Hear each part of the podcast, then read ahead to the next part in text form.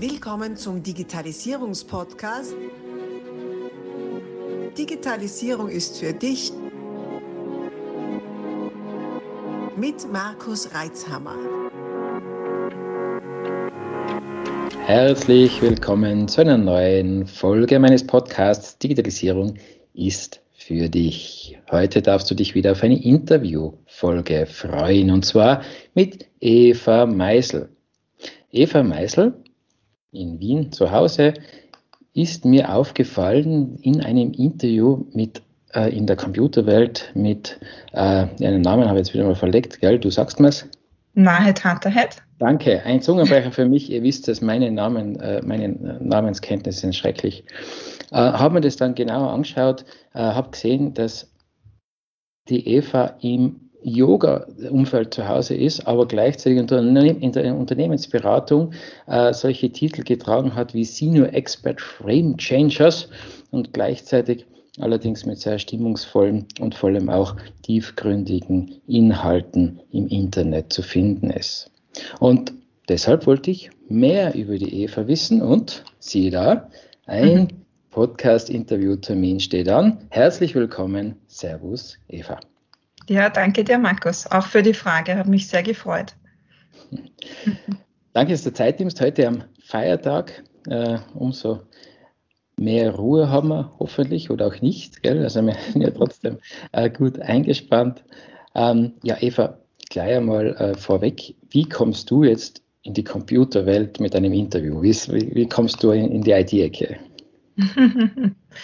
ähm, das ist entstanden aus einem also in dem konkreten Fall aus einem Gespräch mit dem Nahed, der ja in der IT unterwegs ist ähm, und da, ja, wir haben eigentlich über alles Mögliche gesprochen, Gott und die Welt, ähm, auch übers Yoga und auch über unsere Arbeit und sind draufgekommen, ähm, dass das, womit ich mich gern beschäftige, nämlich das alles, ich würde mal sagen, an Fragestellungen über, wie gestalte ich nachhaltig lebendige Systeme, und das sind für mich auch Organisationen, sollten sein, ähm, in einer guten und wirkungsvollen Art und Weise. Und wir sind beide übereingekommen, dass sowohl, ähm, wenn ich auf die technologischen Möglichkeiten schaue, die da zur Verfügung stehen, um Dinge in Organisationen besser zu machen, als auch wenn ich auf menschlicher, kultureller Ebene schaue, diese Dinge sehr gut Hand in Hand gehen und eigentlich auch Hand in Hand gehen müssten.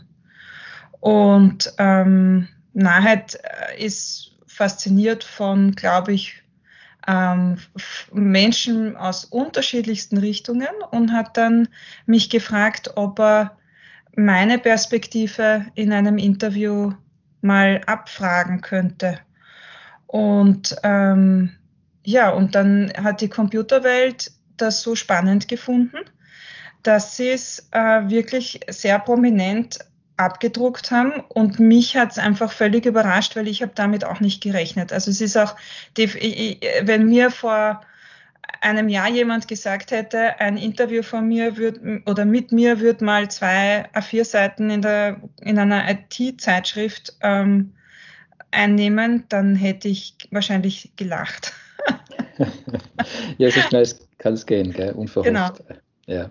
Ja. ja, diese, diese Faszination ähm, und die, gleichzeitig die Notwendigkeit, die Menschen mit in der Digitalisierung äh, mitzunehmen und im ganzen Geschäftsumfeld mitzunehmen, die, die zieht sich ja schon wie ein roter Faden durch die ganzen Interviews, die dafür und da wirklich durch den Alltag. Wo siehst denn du da die größten Hebel in Organisationen, wenn es darum geht, äh, Agilität einzuführen oder agiler zu werden oder auch in Digitalisierungsprojekten? Hm. Hm größter Hebel. Es gibt verschiedene Dinge, auf die ich schauen würde. Also ich glaube, im, im, ersten Moment muss klar sein, inwiefern dienen Methoden und Tools, die eingeführt werden, den Menschen und nicht umgekehrt. Also ich glaube, in dem Moment, wo der Eindruck entsteht, ähm, aus welchem Grund auch immer, dass, dass, dass man zum Diener eines Tools oder einer Methode wird, wird das Widerstände auslösen und wird auch nie den Tools und Methoden die Möglichkeit geben, das zu entfalten, was sie unterstützen könnten. Also im, im besten Fall. Und, ähm, und ich glaube, da, da kann man schon mal gut hinschauen im ersten Moment, äh, in welcher Situation bin ich da, könnte das eventuell relevant sein. Ja? Ähm, ich glaube, ich frage mich gerade, äh, in mir teilen sich gerade Agilität und, und Digitalisierung, obwohl sie auch Überschneidungen haben, aber nicht zwangsläufig. Ähm, wenn ich an Digitalisierung denke, dann merke ich, gibt es ein Thema, das mich da immer wieder beschäftigt, nämlich die Frage nach dem wirklich Neuen. Ich habe immer wieder das Gefühl, dass Dinge unter Digitalisierung groß verkauft werden oder angepriesen oder eingeführt werden in Organisationen und vielleicht ist das dann auch ein Missverständnis und war eh gar nicht so gedacht ursprünglich, aber die so ein bisschen wirken, wie wenn ich statt Post-its, die ich halt jetzt, die ich halt im Moment auf Papierzetteln irgendwo habe, habe ich halt dann irgendwie digitale Post-its. Ja. Und die Frage, die ich mir dann stelle, ist, was habe ich gekonnt? Ja. Ähm, für, für welche Situation ist das jetzt wirklich besser? Ja. Und ähm, auf der anderen Seite steht halt Digitalisierung, die für uns Menschen in Organisationen und Organisationen als Ganzes Dinge möglich macht, ähm, die vorher nicht möglich waren, die uns möglich machen, vielleicht sogar menschlicher miteinander zu arbeiten über Distanz und so weiter. Ja. Äh, und dann ist es, ist es spannend. Ja. Und dann wird das, glaube ich, auch einen, eine, eine Dynamik entwickeln, die macht, dass sich Menschen das zu eigen machen damit eigene Kreativität entfalten ja, und es sinnstiftend einsetzen und damit stärken und stützen. Ähm,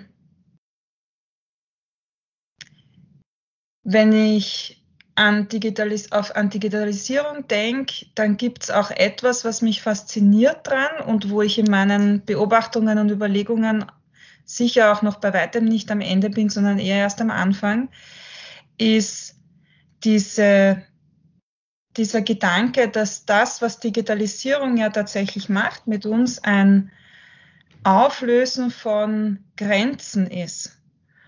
Und das macht Dinge möglich, wenn ich auf einmal viel näher mit meinen Kunden zusammenrücken kann, wenn ich viel näher mit meinen Abteilungen, also mit anderen Abteilungen in der gleichen Organisation zusammenrücken kann, einfach aufgrund der technischen Voraussetzungen, vielleicht auch über mehrere Niederlassungen einer Organisation hinweg, mit Partnerunternehmen vor- und nachgelagert in der Wertschöpfungskette. Das sind die Möglichkeiten.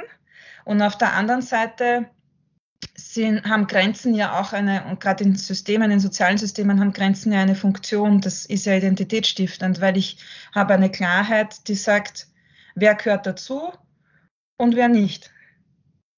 Und, ähm, und da bin ich gespannt, wo das noch hinführt. Ich bin nicht sicher, ob man es schon so gut sehen kann in, im, im letzten Jahr im Zuge von Covid, glaube ich, ist es schon teilweise spürbar und erlebbar geworden, weil wir plötzlich halt wirklich sehr stark, also es hat ja einen Digitalisierungsanschub gegeben. Und ich glaube, viele Organisationen sind irgendwann so auf die Frage gekommen, und wie können wir unsere gemeinsame Identität jetzt stärken? Ähm, also ich glaube, da, da haben wir schon so ein bisschen einen Ausblick drauf bekommen. Aber da kommt sicher noch mehr. Mhm. spannend, ja.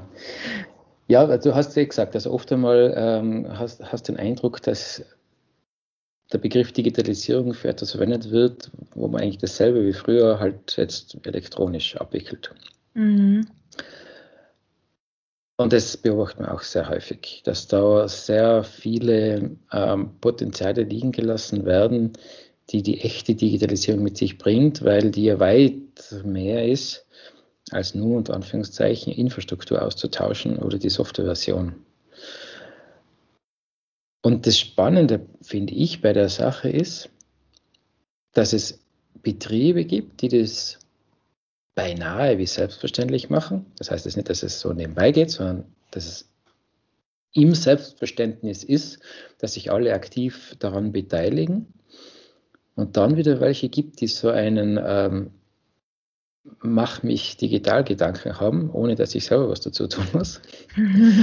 ähm, und äh, sich dann quasi von außen Druck bedanken lassen wollen und dann verwundert sind, dass doch selbst auch Hand angelegt werden darf in dem ganzen Projekt und vor allem die Tools und diese Methoden und Prozesse aus dem Unternehmen heraus ja entwickelt werden müssen oder zumindest mitentwickelt werden müssen. Sonst wäre ja jedes Unternehmen dann austauschbar. Ähm, und vor allem gilt es ja dann auch irgendwann einmal in, in, die Praxis, in eine Anwendung zu kommen und da braucht es erst recht wieder die Menschen im Unternehmen. Wenn, also, kennst du solche Situationen, also wo, wo es diese, diese Erwartungshaltung gibt und ähm, wie gehst du auch damit um als, als äh, aus Sicht der Unternehmensberatung, wenn du erkennst, dass in einer Organisation die verschiedenen Stakeholder der verschiedenen Organisationsebenen nicht dasselbe Ziel verfolgen? Mhm. Ja, das kenne ich. ähm, das kommt durchaus gar nicht so selten vor. Ähm, was vielleicht auch an dem Typ Organisation liegt, in dem ich sehr viel unterwegs bin, sehr viel Automobilindustrie, das sind gewachsene, traditionelle, traditionell auch sehr hierarchisch organisierte ähm, Organisationen. Und ähm, ja, und, und da gibt's das, dass äh, so auf eine Art Projekte erlebt, wo in die Organisation hineingerufen wird und das, das Wort kann man austauschen. Werdet digital, seid agil, ähm, arbeitet doch abteilungsübergreifend besser zusammen, ähm, was auch immer das ist, was in die Organisation hineingerufen wird. Ja, das, also ich, ich, ich bin seit 17 Jahren in äh, solchen Unternehmen unterwegs und das Wort oder der Satz, äh, die, die, das Ende des Satzes ändert sich halt alle paar Jahre, aber der Modus, wie versucht wird, Veränderung zu initiieren, ist nicht immer, aber doch oft gleich. Ja. Und ich, ich glaube, was also hilfreich ist, um zu verstehen, woher das kommt, ähm, ist, wenn man sich bewusst macht, über welche Art, mit welcher Art von Organisation habe ich es da zu tun. Ähm, Frederic Laloux, den viele kennen über Reinventing Organizations, ähm, hat ein Modell geliefert, um einfach ähm, Organisationen so ein bisschen einzuordnen. Es gibt viele solche Modelle, wie ich würde mal sagen, weiß nicht, ob man es wirklich Reifegrade nennen kann von Organisationen, weil jeder Typus Organisation hat ja auch eine Stärke in bestimmten, unter bestimmten Voraussetzungen. Also es soll jetzt nicht wertend sein, ja, aber ich kann einfach verschiedene Typen von Organisationen identifizieren und gerade, also ich würde sagen, der Großteil der Unternehmen, gerade größeren, bisschen gewachseneren Unternehmen, die wir jetzt haben, würde einfach gut hineinpassen in ein Maschinenmodell. Also vom Grundbild, wie funktioniert die Organisation, ist die Metapher eine Maschine. Das finden wir einfach sehr oft. Und bei einer Maschine ist es leicht, da kann ich die Programmierung einfach ändern, indem ich sage, so will ich es jetzt. Da muss ich mich selber auch nicht zur Verfügung stellen. Da muss ich einfach nur das richtige Werkzeug verwenden, einsetzen an der richtigen Stelle, wissen, welchen Handgriff ich machen muss und dann kommt das raus, was ich wollte. Und wenn ich das fünfmal mache in der gleichen Art, kommt fünfmal das raus, was ich wollte. Ähm, und dann versucht man Veränderungen halt so zu initiieren. Das, was aber, würde ich sagen, agile und digitale Transformation eigentlich voraussetzen, ist etwas, was eine Organisation ist, die eher schon mehr in Richtung Selbstorganisation geht. Oder voraussetzen. Ich, ich muss einfach diesen, ich muss daran arbeiten, dass der Mindset ein Wort, das ich normal nicht mag, aber so diese Grundhaltung, wie ich auf Veränderung schaue, sich ändert. Und ähm, ganz, ganz wichtig dabei ist auf jeden Fall die oberste Führungsebene. Also die, das ist fast der härteste Teil in dieser ganzen Geschichte, da ein, ein Bewusstsein dafür zu schaffen, dass solche Veränderungsschritte nur sinnvoll möglich sind oder erfolgreich möglich sein werden, wenn sich jeder, und das inkludiert alle Führungsebenen ähm, und die, die es initiieren, zuerst auch wirklich zur Verfügung stellt dafür, ähm, in der eigenen Haltung auch entsprechend sich schärft, reflektiert, dient das, wie ich jetzt agiere, wie ich entscheide, wie ich ähm, ja vor allem in Bezug auf die Veränderung auch auftrete in der Organisation, hilft das dieser Veränderung oder kommt das vielleicht noch aus einer alten Welt, ja, aus, aus einer Haltung, die eigentlich gegen so eine Veränderung arbeitet. Und das kann, und dann hängt es halt einfach davon ab, wo, wie auch die Bereitschaft ist, dieser betroffenen verantwortlichen Personen ähm, sich zu involvieren. Manchmal ist es, braucht es ganz viel auch Einzelarbeit. Ähm, schön ist es, wenn es gelingt, äh, das in Führungsteams zu, anzutriggern, die dann auch einander, also wo Führungskräfte einander erleben können, auch in, sagen wir mal, dieser Unsicherheit, diesen Fragen, die sie vielleicht haben, weil sie ähm, neue Verhaltensweisen auch ausprobieren wollen, Neues einfach probieren in der Organisation, wo sie vielleicht nicht so, also nicht gewohnt sind, sich nicht so sattelfest fühlen, nicht wissen, was dabei rauskommt. ähm, und erleben, dass das stärkend sein kann, wenn man damit nicht allein ist, sondern dass es eigentlich allen rundherum genauso geht. Ähm, und dass nicht jeder alles alleine machen muss, sondern dass man vielleicht auch mal sagt, okay, wir glauben, wichtig wäre dieser oder jener Schritt. Das würden wir gern ausprobieren. Ähm, Mitarbeitende mehr zu involvieren, mehr wirklich auch Response aus der Organisation hereinzuholen. Ähm, vielleicht ist nicht jeder oder jede aus dem Kreis dann so, dass sie sofort nach vorne springt und sagt, ich mache das, ja, weil ich finde das cool und wichtig. Ähm, sondern manche sagen, oh, das schaue ich mir lieber zuerst gern an, aber vielleicht sind ein oder zwei dabei, die sagen, ja, aber wir wollen das jetzt ausprobieren und die gehen halt voran und teilen dann ihre Erfahrungen. Also in, wenn ich mir was wünschen darf und ähm, ja, dann, dann, dann finde ich es schön, wenn ein Führungsteam dann gemeinsam sich auf so einen Weg macht. Ja, und äh, dann ist halt, braucht es halt die Zeit, die es braucht. Ja. Mhm. Es muss einem klar sein, dass das keine schnellen Dinge sind in der Regel. Ähm, die Verhaltensweisen, Haltungen, Weltanschauungen, die da angegriffen werden, die sind ja nicht erst in einem, im, im letzten Jahr entstanden, sondern die waren ja quasi die, das, das, das Grundbaumaterial der jeder einzelnen Karriere dieser Personen, die da beisammensitzen. Ja. So viele interessante Inhalte. Wir stoppen hier und machen aus dieser Podcast-Aufzeichnung einen mehrteiligen Podcast. Bleib also dabei, um keine Inhalte zu verpassen und die nächsten Folgen auch hören zu können. Abonnier doch gleich unseren Podcast und vergiss nicht, eine 5-Sterne-Bewertung zu hinterlassen. Bis dann, wenn es wieder heißt, Digitalisierung ist für dich mit Markus Reitzhammer.